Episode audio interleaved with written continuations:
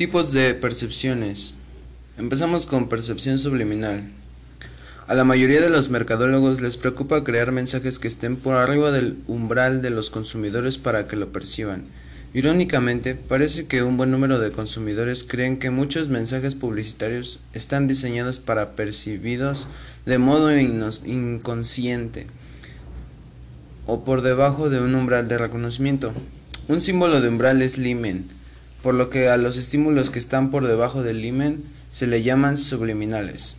La percepción subliminal ocurre cuando el estímulo está por debajo del nivel de conciencia del consumidor.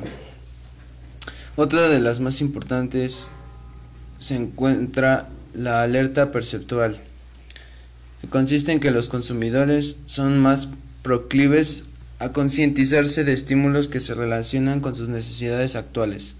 El consumidor que pocas veces observa un anuncio de automóviles está mucho más consciente de ello cuando desea adquirir un automóvil nuevo. La cara opuesta de la alerta conceptual es la defensa perceptual, que significa que la gente ve lo que desea ver y no lo que quiere y no lo que no quiere ver. Si un estímulo nos amenaza de alguna forma, es, es probable que no los procesemos o que distorsionemos su significado para que resulte más aceptable.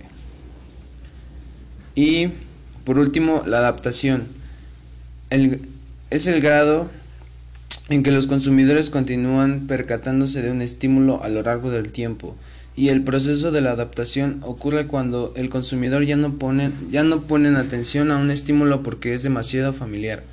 Un consumidor se puede habituar y requerir dosis cada vez más intensas de un estímulo para darse cuenta de él. es todo, muchas gracias.